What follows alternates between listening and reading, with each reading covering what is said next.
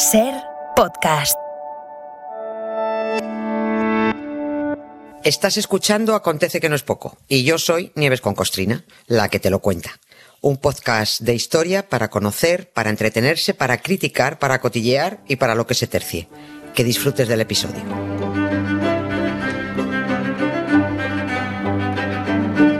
Hola Nieves, buenas tardes.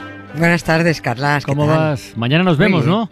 Sí, sí, sí. Mañana nos vemos Ma- volando, volando. Ma- volando voy, volando vengo. Volando, por el camino exacto. yo me entretengo. Exacto, exacto. Mira, por cierto, esta semana vamos a abrir nuestros viajes por la historia, no volando, pero con un episodio realmente singular. A ver, eh, esto es algo que todos conocemos, que nos ha llegado como un cuento, pero que parece que, que sucedió en realidad. No exactamente como en el cuento.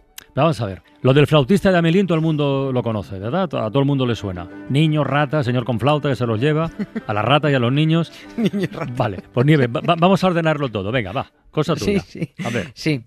Vamos a, vamos a poner un poquito de... Es una historia muy bonita, muy, muy, muy, muy, muy maja. Lo de hoy es un hecho, efectivamente es un hecho real que se dio en Europa en la Edad Media, que luego se convirtió en leyenda y que luego la leyenda ha pasado a ser un cuento para entretener a los niños, aunque fíjate que paradójicamente el origen de todo puede que sea un drama. Un drama infantil, pero una un drama, ¿no? Y en ello están desde hace muchos años los investigadores, pues fascinados por descubrir lo que ocurrió en, en Hamelin o en Hamelin, que no tengo yo muy claro cómo, cómo se dice esto, el 26 de junio del año 1284, ¿no? Y en, en este caso, eh, la fecha es exacta porque está documentadísima. Aunque para la inmensa mayoría de nosotros, cuando oímos mencionar Hamelin, lo que, lo que nos viene es el cuento de los hermanos Grimm, ¿no? Ese que empieza diciendo, érase una vez a la orilla de un gran río en el norte de Alemania una ciudad llamada Hamelin. Los ciudadanos eran gente honesta que vivía felizmente en sus casas de piedra gris. Los años pasaron y la ciudad se hizo rica y próspera, hasta que un día sucedió algo insólito que perturbó su paz. Hamelin siempre había tenido ratas, y bastantes, pero nunca habían sido un peligro, pues los gatos las mantenían a raya. Pero de pronto las ratas comenzaron a multiplicarse, ¿no? Y a partir de aquí ya, ya resumo la historia, ¿no? Los vecinos de Jamelín contrataron a un Sí, tipo para sí, que sí. les librara de las ratas y el tipo se las llevó ahí ya todas tocando la flauta. Pero como los vecinos no le pagaron lo acordado, el flautista volvió a Jamelín, vestido de forma llamativa, con un gorro rojo, y esta vez se llevó a todos los niños del pueblo. Para algunos padres fue un drama, para otros seguro que no. Hombre, Una bendición. por no pagar. Llévatelo, llévatelo ya, ¿no? Por no pagar. Claro, pero en el, en el cuento fue una tragedia porque Jamelín se quedó Mm. sin niños. La ciudad existe, ¿No? está en, en la región de la Baja Sajonia, ¿no? Las ratas existieron, los niños existieron, el tipo con flauta o quizás con silbato, ya lo veremos, existió. Pero vamos a ver si podemos armar lo que realmente ocurrió en esa ciudad en la que todo gira todavía hoy en torno a flautistas, a ratas y a niños.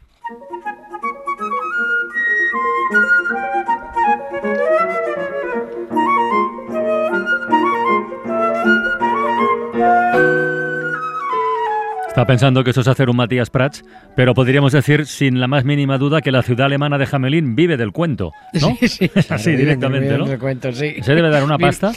Sí, sí, sí, total, todo, todo está volcado en, en, en, en el flautista, en los niños, en las ratas, en todo. Solo en ingresos turísticos ya les entra lo suyo en, en Hamelin, ¿no? Para nosotros es Hamelin, pero ellos eh, no saben Sí. castellano y pronuncian Hamel. Hamel. Hamel, Hamel. sí, se escribe es Hamel.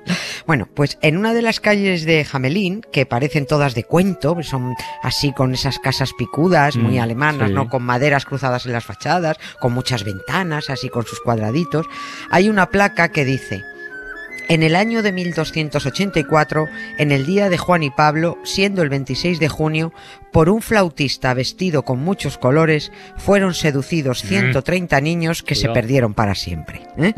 Es- Esto es un poco como en la calle Arenal de Madrid, en el que en el número 8 hay también una placa que dice, aquí vivía dentro de una caja de galletas en la confitería Prats, Ah, sí, el ratón, el ratón Pérez. Pérez, ¿no? sí, sí. Bueno, pues es lo mismo, porque en las dos placas se mezcla el cuento y la realidad. La confitería eh, de la calle Arenal eh, existió, el ratón Pérez no. ¿no? No. Los ni- Está en bueno, duda, está en duda. Está, está en duda, sí está como los Reyes Magos, estamos discutiéndolo ahí un poquito, no sé. Los niños eh, se fueron de Jamelín, sí, pero no se los llevó abducidos un tío que tocaba la flauta, ¿no? vamos a lo que de verdad ocurrió, ocurrió tal y como han confirmado los investigadores y que aún siguen descubriendo cosas. Lo de Jamelín tiene una base histórica que con el paso del tiempo se fue adornando, que la tradición ahora la ha ido convirtiendo en leyenda y que luego llega alguien, lee esa leyenda, le pone delante lo de érase una vez y ya tenemos un cuento, ¿no? Maravilloso. Sí. pero en este caso sí está claro que eh, hay un hecho documentado. Documentado con día, con mes, con año. O sea, mm. algo tuvo que ocurrir si alguien concreta tanto, ¿no?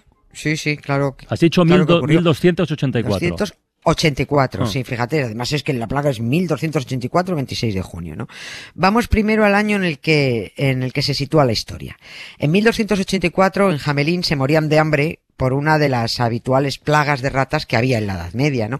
Entonces no se sabía que las ratas eran las transmisoras de la mm. peste, ¿no? Que, que causó estragos en toda Europa.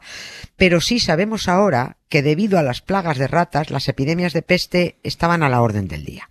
Pero entonces lo que más les preocupaba de las ratas, que no sabían que transmitían la peste, eran los destrozos que provocaban. Destrozaban los cultivos, se comían el grano almacenado, roían todo, la ropa, la madera. Ahora tenemos empresas de, derratización, ¿no? Pero antes lo que había eran unos señores que se encargaban de eliminar ratas. Era, era eran unos trabajadores de un gremio que estaba muy mal visto, muy mal. Pero todo el mundo tiraba de ellos cuando los necesitaban, ¿no? Eran trabajadores eh, errantes, mm porque todo el mundo los despreciaba y no les permitían quedarse en ningún pueblo. Los necesitaban pero los echaban.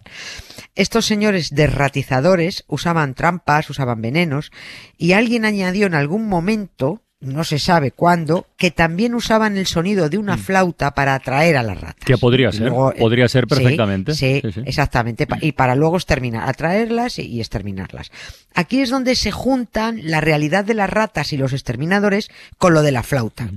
Si era cierto o no, pues no se sabe, hay una mezcla ahí rara. Siguiente hecho documentado y concreto de aquellos finales del siglo XIII en la zona de la Baja Sajonia que debido a las hambrunas y a las malas condiciones de vida, maltratados por los amos, trabajando como esclavos, pues muchos jóvenes emigraban para irse a trabajar a otro sitio. Pero claro, no se iban poco a poco, ¿no? Se iban muchos de golpe, salían en a la vez. Y cuando decimos jóvenes, ojo que no estamos hablando de tíos de 20 años. Es que en la época en la época estamos hablando de niños, de adolescentes, porque es que antes los ponían a currar a los 10 años.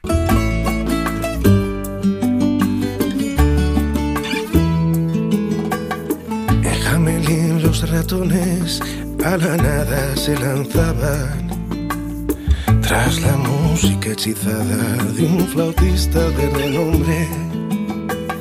Se detuvo en el camino un ratón a preguntarse por qué seguir tan campantes a aquel son tan asesino.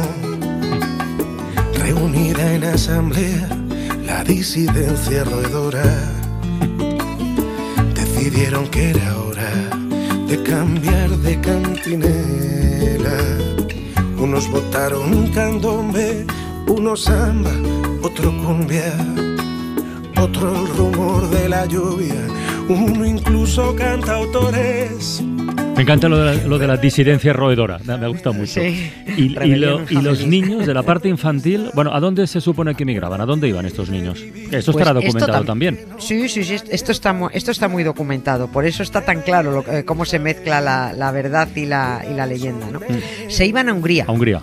Eh, se iban hacia el este, emigraban hacia el este, porque por allí, por Hungría, reinaba un tal Ladislao IV, que resulta que tenía mucho territorio en el que mandar, pero lo que tenían eran muy pocos súbditos sobre los que mandar, ¿no?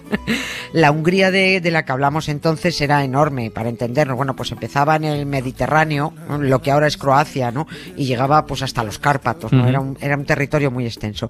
Pero la población era escasa y el rey Ladislao se propuso colonizar el país con alemanes, necesitaba súbditos.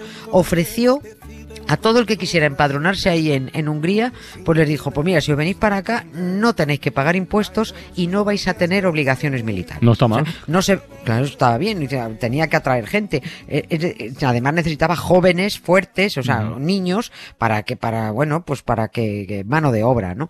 Em, los, los que jóvenes que fueran, pues no se verían forzados a tener que defender el país en caso de guerra. Esto era un chollo para los alemanes eh, campesinos de aquella zona, a orillas del río río Besser, ¿no? Por, por, por esa zona, el río Besser pasaba por ahí, por Jamelín y alrededores. Porque es que se estaban muriendo de hambre o estaban trabajados con, trabajando como esclavos y claro, les estaban ofreciendo tierras donde instalarse sin, sin ser esclavos de nadie. Para hacer estos anuncios en los pueblos, iba una especie de pregonero, era un, informador, un captador que se llamaba. Y este hombre iba de pueblo en pueblo a caballo, con ropas llamativas para hacerse ver, se plantaba en la plaza del pueblo, utilizaba un silbato o una cornetilla para convocar a los vecinos y anunciaba que el rey de Hungría ofrecía buenas condiciones de vida y buen trato a quienes quisieran irse a poblar tierras húngaras, ¿no? Y los más jóvenes estaban dispuestos a apuntarse a la aventura, ¿no? Aceptaban la oferta, se juntaban y se iban con el captador, ¿no? Si ahora juntamos, claro, todos estos ingredientes reales, pues lo mismo entendemos mejor cómo se fabricó la leyenda del flautista de Hamelin que derivó en el cuento de los hermanos Grimm. Bueno, pues vamos a recopilar. A ver, tenemos ratas. Las tenemos. Tenemos un tipo con silbato, con flauta, con lo que sea. Tenemos niños que se van del pueblo, esto era un pregonero, que se van siguiendo al pregonero. O sea que están todos los ingredientes del cuento. Entonces, a ver, ¿Esta emigración está documentada que efectivamente se dio en Jamelín? Porque faltaría completar eso, el lugar. Sí, los investigadores han encontrado referencias varias ¿eh? de que hubo grupos de niños, de jovencitos, que se fueron de Jamelín siguiendo a los captadores, De, sí, sí, de colonos, ¿no? En Jamelín está el museo, en el que por supuesto la estrella es todo lo que tenga que ver con el flautista y las ratas, ¿no? Porque la ciudad vive, vive de ese turismo. Los restaurantes tienen platos especiales, las tiendas de regalos están centradas en el flautista, hay monumentos, teatrillos en las calles, pero se sigue investigando el hecho histórico que dio lugar a la leyenda medieval y luego al cuento de los hermanos Green cuando ellos leyeron la leyenda. ¿no? La teoría que hemos contado, la de que los jóvenes de la ciudad fueron parte de una migración de alemanes a la Europa del Este debido a las hambrunas y a la miseria, es, es esa es la, la, teoría más aceptada y la que más se sostiene. Es que tiene bastante lógica, ¿no? Así aparentemente, sí, sí, tiene, ¿verdad? Tiene muchísima lógica. Y además hay una, ese museo donde está todo, que parece toda la cosa dedicada al cuento, hay investigadores, hay archivos y siguen buceando, ¿no? Hay una anotación en los registros de la ciudad, eh, de la ciudad de Jamelín, que data de 1384, o sea, justo un siglo después, Y, que dice, y que dice en esa anotación de ese año, han pasado 100 años desde que se fueron nuestros hijos. Así. O sea, o sea que los niños o los jóvenes irse se fueron. Irse se fueron, sí, sí. Eh, sí, irse se fueron. Y si hay que ir, se va. Ir para nada, ¿no? Pues, pero como dice José Mota, ¿no? En los archivos no se dice que se los llevara un flautista. Y además hay evidencias eh, actuales de aquella emigración a, en Transilvania. para, para, un momentito. Transilvania, Rumanía. Que eso es la patria de Drácula. Sí, claro, ahora es Rumanía, pero bueno, hace, hace siglos era Hungría. Ah, vale. Y, y, sí, sí, y allí, allí existía un lugar, también esto está documentado, que se, que se llamaba Hammelsprings. Hammelsprings, o sea, que significa más o menos el lugar de Hammel. O sea, esto los, los estudiosos lo consideran una clara referencia, creen ellos los historiadores, a Hamelín, porque antiguamente las gentes que emigraban lejos de sus tierras y fundaban nuevos asentamientos ponían el mismo nombre que, que, su lugar de origen, ¿no?